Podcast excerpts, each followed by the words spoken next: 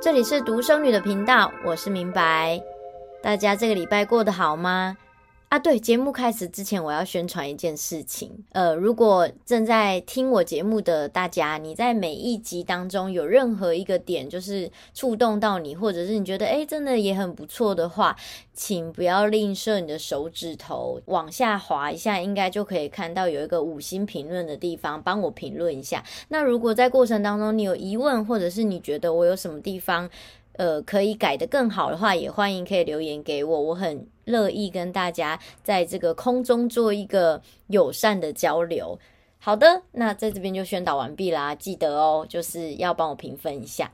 这个礼拜呢，大家应该似乎耳根子很难清净，不过也快过了，因为今天就是选举的日子。那我不晓得大家投票状况怎么样，而且听到我的节目的时候，也许候选人。当选的人名单可能都已经出现了，那肯定是几家欢乐几家愁。嗯，不过我觉得尽到自己能够尽到的力量就可以了。可能你的力量是哦，我有出去投票已经很不错了，或者是在任何的造势晚会上你也有参与，或者是任何的这个参选人你有支持他，或者是帮他分享一些你觉得很值得。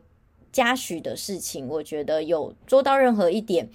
自己能力所及的事情，我觉得就已经为了这个社会的进步做出很大的贡献了。那我自己呢，是有一位朋友，然后他是党派，我就不说了啦，因为我自己其实没有任何的政治立场，而且我也不喜欢在公开的媒体上面去。特别的谈论到哪一个党派，不管是批评还是赞美也好，因为我不喜欢这样子被贴标签。那台湾人其实普遍，如果你是对于这一种政治很激进的人，是很容易爱在人家身上贴标签的。那 anyway，话说回来，我有一个朋友呢，他是真的在他的选区里面。就呃，真的住从从那从小到大都是住在那个地方，然后从过去一路也是看他在生活的经济状况非常的艰辛，然后一路到现在，就他也成为了一个。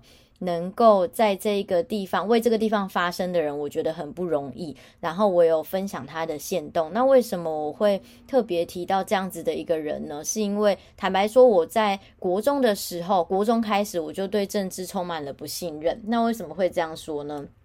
时光机带我们大家回到大概是我想看十五年前吧。那我人生的第一份工作，坦白说就是竞选总部的工读生。那当时呢，是透过一个同学的介绍，然后自己也很希望可以有赚钱的机会，即便是几十块的一个小时的这个攻读费用，我也觉得很开心，然后我就去了。然后没有真的完全没有政治立场，你想想看，国中生哪会懂什么谁怎么样谁怎么样？这个是其实搞不清楚的，就只是为了那几十块钱，然后就去帮忙。然后当时是那个连战跟宋楚瑜先生他们。在竞选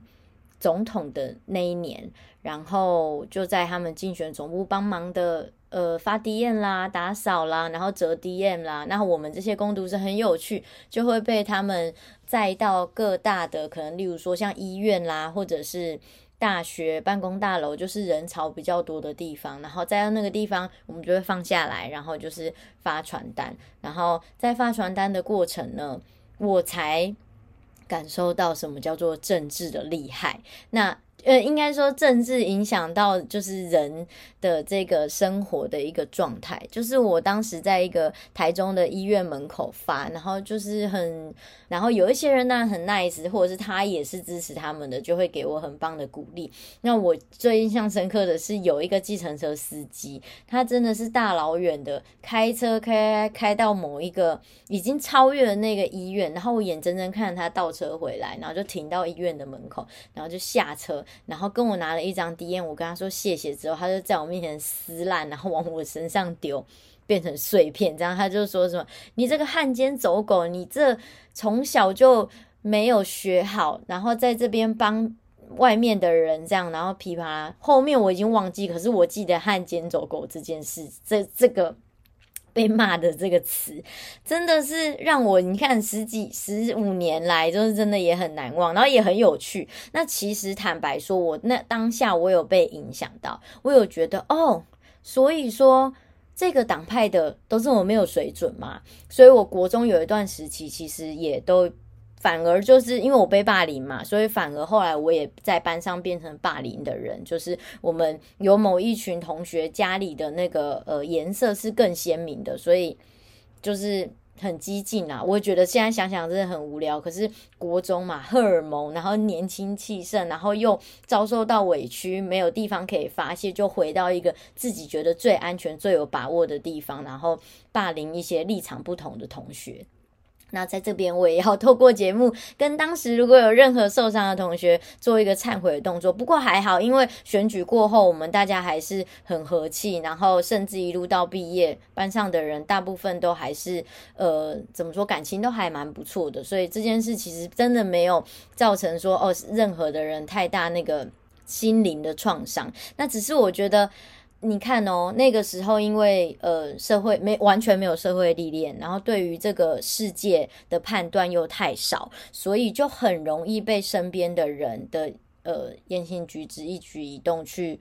影响到自己的思维。那回想到这件事情，我觉得其实蛮恐怖的，因为有很多的人他的世界还有他的生活圈太小了，小到怎么样？他可能只 focus 在。电视，然后甚至他只 focus 在某一台，那有些人 focus 在网络，然后更碎片化的，然后就是很被控制的方式去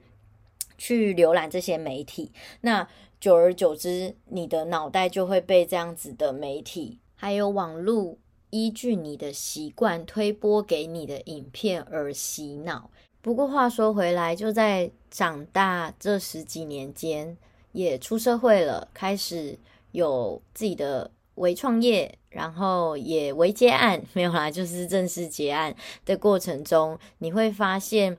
政治的话题真的不懂就不要这么的去触碰到这个话题，因为有一些人他是真的非常热衷在这个部分的。那我觉得人与人之间的交流，不论是家庭聚餐，还是夫妻关系，甚至是朋友，还有你的。跟工作的伙伴啦，或者是客户朋友们，在这个交流的过程当中，真的没有必要因为一些其他的事情去做无谓的争执。比如说，你支持谁，反对谁，这个就不用一直挂在嘴边，知道就好，点到为止。我觉得大家和和气气的就可以聊别的事情，不用一直牵到这个里面来。好，那。就回到我刚刚要分享的这个朋友，就是我是真的直到认识他，我才发现哦，原来哦，真的是有人很为自己的理想跟为自己的家园去做努力耶。那因为我过去是跟他有一个工作的关系，不是很长久的那一种，就是因为我之前在那个活动公司工作，那我们常常在活动当中需要一些人力的支援。那这个朋友呢，他是我之前同事的以前的同学吧，然后他很常就是会叫他来帮忙，因为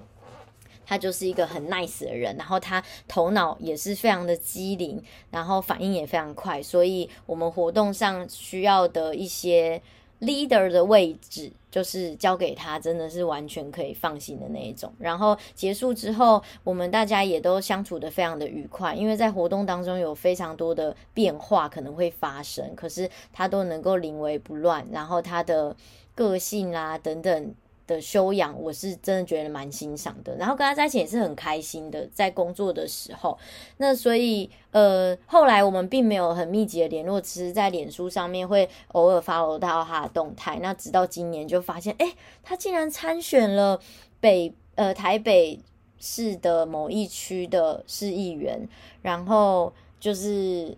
呃不畏风雨，也是其实所有的这个。选举竞选人都一样啦，就是该做的这些事情，那他也没有少做。然后邻里间，然后菜市场穿梭，然后去拜票这些过程，我就觉得哇，就又让我看到当时很投入在这个，即便只是我们这种活动发包的临时工作上面，也都很卖命的他。